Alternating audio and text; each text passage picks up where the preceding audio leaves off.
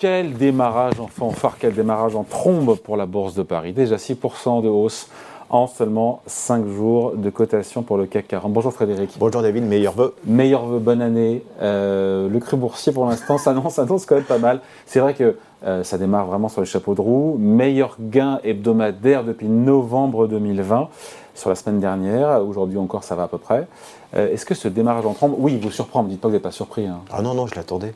Non, ça, plus sérieusement, effectivement, c'est assez, assez étonnant. Euh, vous en avez parlé au préalable, il y a eu quelques informations plutôt positives de, nature à soutenir le marché. Dieu merci, il y a des indicateurs économiques dans, positifs à se mettre sous la dent. Hein. Exactement, la réouverture chinoise également, on le voit d'ailleurs dans la dans la variation euh, de l'indice parisien, euh, quelques valeurs sensibles à cette réouverture ont bien progressé.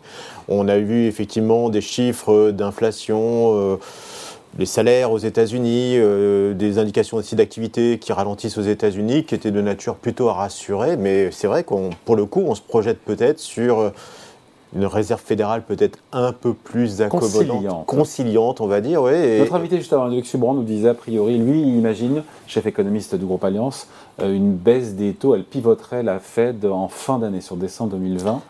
2023, baisse de taux. C'est pas impossible, mais euh, lorsqu'on regarde un peu les anticipations, on a l'impression que le marché euh, croit effectivement ce pivot peut-être un peu plus tôt. en tout cas, c'est assez surprenant. Je ne vais pas me formaliser sur cette hausse parce que on a de la mémoire en bourse.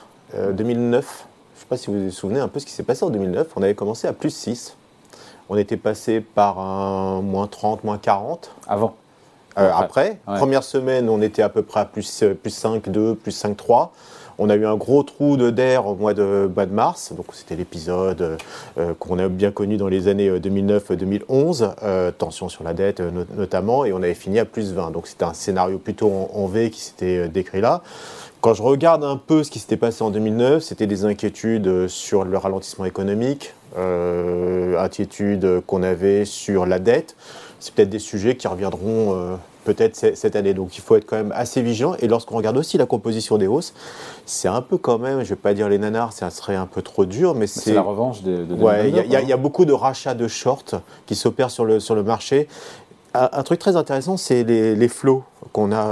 et on voit que les hedges reviennent sur le marché, donc euh, rachètent leur position notamment short. On n'a pas forcément des acheteurs long, long terme qui sont encore très négatifs sur le marché. Donc on a plutôt ce rachat de short qui s'opère. C'est comme paradoxal, sentiment euh, négatif de la part des investisseurs et marché qui monte encore une fois. Euh, et là, certains vont se dire, ben, ça va trop vite, on nous parle de récession. De, voilà. Oui, ça, ça, va vite, c'est un mouvement qui est... Mais ça vous choque pas? Non, parce que je vous dis, on, a, non, on a, déjà connu ça. Et quand je regarde la nature des, hausses, euh, effectivement, ces, ces rachats de, de, de short, je pense qu'il faut être extrêmement vigilant. On va avoir des chiffres d'inflation qui vont être importants. Donc on ne s'emballe pas sur le plus 6 Non, et, si je reviens un peu sur les chiffres d'inflation en Europe, effectivement, le pic global est, semble être derrière nous, mais, le, cœur, hein. mais le, cœur, le cœur, il continue à monter. Le cœur, il est à 5. Il est à 5,2. Donc euh, on a encore cette trajectoire un peu haussière, et tant qu'on n'a pas vu le, haut de, cœur d'inflation, je pense que c'est un peu présomptueux de vouloir effectivement euh, un marché beaucoup plus haut dans, l'immédiat en, en, attendant effectivement. Pour que ça aille plus haut, il faudrait que les, vraiment pour euh, que les banques centrales, effectivement, mm. pivotent plus rapidement que prévu. Elles ne donnent pas le sentiment, en tout cas pour l'instant, d'avoir fait entièrement le job. Hein. Non, c'est la question. Il y a une grosse anticipation des marchés. Une grosse anticipation. Euh, on a vu que Christine Lagarde avait plutôt eu tendance à décevoir le marché euh, récemment, donc on peut avoir de nouveau cette volatilité. Je veux quand même noter un, point relativement important, c'est la sous-performance plutôt des États-Unis aussi, qu'on doit, doit, intégrer. Donc déjà, c'était le cas l'année dernière. Depuis le début de l'année, en prenant en compte l'effet dollar aussi? Oui, bah, là, on est un effet de l'art négatif, là, pour le coup. Alors, l'année dernière, oui, même, même vous avez le, le, le, bah, Nasdaq à moins 33. Moins 33. prenez le S&P, S&P bah, On est à peu près, on est, honnêtement, on est, pas, on est quand même sur surperformance sur le CAC. en total return, euh, de dividendes réinvestis, on est en surperformance sur, le, sur le CAC 40. Alors, ce qui est très intéressant, c'est que on, s'aperçoit effectivement qu'au moment où on se parle, l'écart de valorisation entre le CAC 40, par exemple, dans ce qu'on appelle les PE, et euh, les indices américains comme le S&P, cet écart de valorisation, c'est quasiment une décote de 30% sur les marchés européens. Et donc, en faveur des marchés européens. En faveur des marchés européens. Donc, ce qui Malgré la correction américaine. Oui, c'est dire effectivement qu'on a, on a un écart relativement important.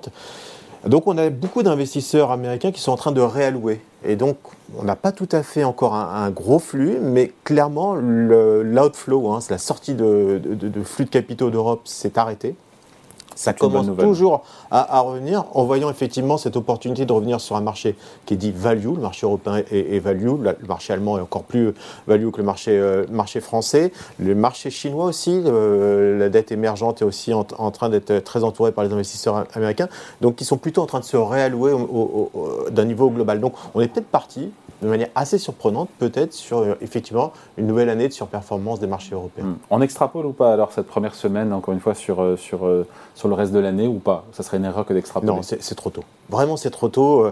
vous avez parlé tout à l'heure de, des problématiques de croissance on est parti pour quand même de la récession en, Europe, en tout cas euh, en Allemagne, en Angleterre, ça risque d'être assez, assez violent. Euh, en Europe, une incertitude. Donc c'est, à mon avis, relativement euh, trop tôt pour dire que la tendance va être haussière. Je pense qu'effectivement, comme votre interlocuteur précédent, je pense qu'on peut bien finir l'année, mais je vois plutôt effectivement un trou d'air à, un moment donné, notamment parce qu'on va avoir une problématique sur les marges. Et vous le savez, on finit l'année sur des niveaux de taux de marge record euh, un peu partout dans le monde. Ce qui est intenable. ce qui est relativement intenable pour plusieurs facteurs. La hausse, euh, la hausse salariale hein, qui va intervenir. On aura effectivement cette, euh, cette récession qui va donner un peu moins de pricing power pour les entreprises à, travers, à travers le monde. Donc on va effectivement avoir une contraction des, des, marges. De quelle nature, de quelle, voilà, ça c'est difficile à dire, mais lorsqu'on regarde un peu les prévisions de, de hausse bénéficiaire sur l'Europe et aux États-Unis, sur l'Europe, tout juste en territoire négatif sur cette année, ce qui paraît assez étonnant. Aux États-Unis, on est encore euh, à l'équilibre, euh, l'équilibre plus. Donc, vous voyez, on n'est pas du tout dans un scénario de contraction des marges ou de récession quand on anticipe mm. ce, genre de phénomène. Donc, je pense qu'on va. peut avoir un bon cru boursier avec des contractions de marge bénéficiaire. Après, ça va être le, fameux point pivot. Contraction de profit De profit, de, contraction des, marges bénéficiaires et contraction des, profits. Tout à fait. C'est-à-dire qu'on aura une croissance négative des bénéfices. Alors, pour un facteur. Et c'est pas incompatible avec une hausse de la bourse? Ça dépend des taux. Si vous avez une trajectoire d'anticipation des taux qui commence à se retourner, non, ce n'est pas incompatible. C'est cette différentiel entre la rémunération, cette fameuse prime de risque, la rémunération des actifs risqués et des actifs non risqués. Donc c'est tout à fait compatible. On peut avoir un marché haussier même dans le cadre d'une récession. Ce n'est pas incompatible. Maintenant, effectivement, il y a beaucoup d'incertitudes qui vont, qui vont arriver dans les, les, les, mois qui, qui, viennent. Euh, Notamment, il y a un secteur qui a énormément contribué à cette hausse des bénéfices. On a plus 30 hein, sur le CAC 40 hein, des bénéfices. L'énergie. C'est-à-dire que les plus des deux tiers sont dus à l'énergie. Ça ne vous a pas échappé que le prix du gaz, le prix euh, du brut a considérablement baissé ces derniers temps. On est quasiment 50% moins élevé sur le gaz qu'il y, a, qu'il y a 3 ou 4 mois. Sur le prix, du brut, on est 20, 25 dollars de moins qu'il euh, y a encore 3 euh, mois.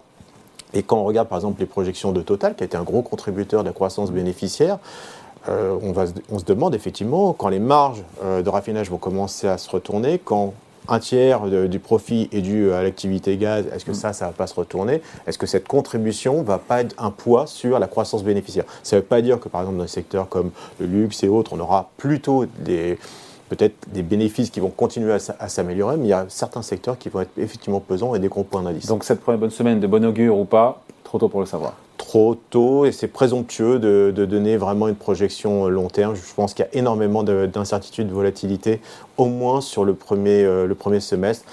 Et finalement, je pense qu'on va finir effectivement correctement l'année. Donc soyons prudents quand même sur cette, sur cette hausse qui peut-être en trompe l'œil. Allez, merci beaucoup. Point de vue signé Frédéric Rosier pour la Banque Mirabeau. Salut. Merci, David. Bye.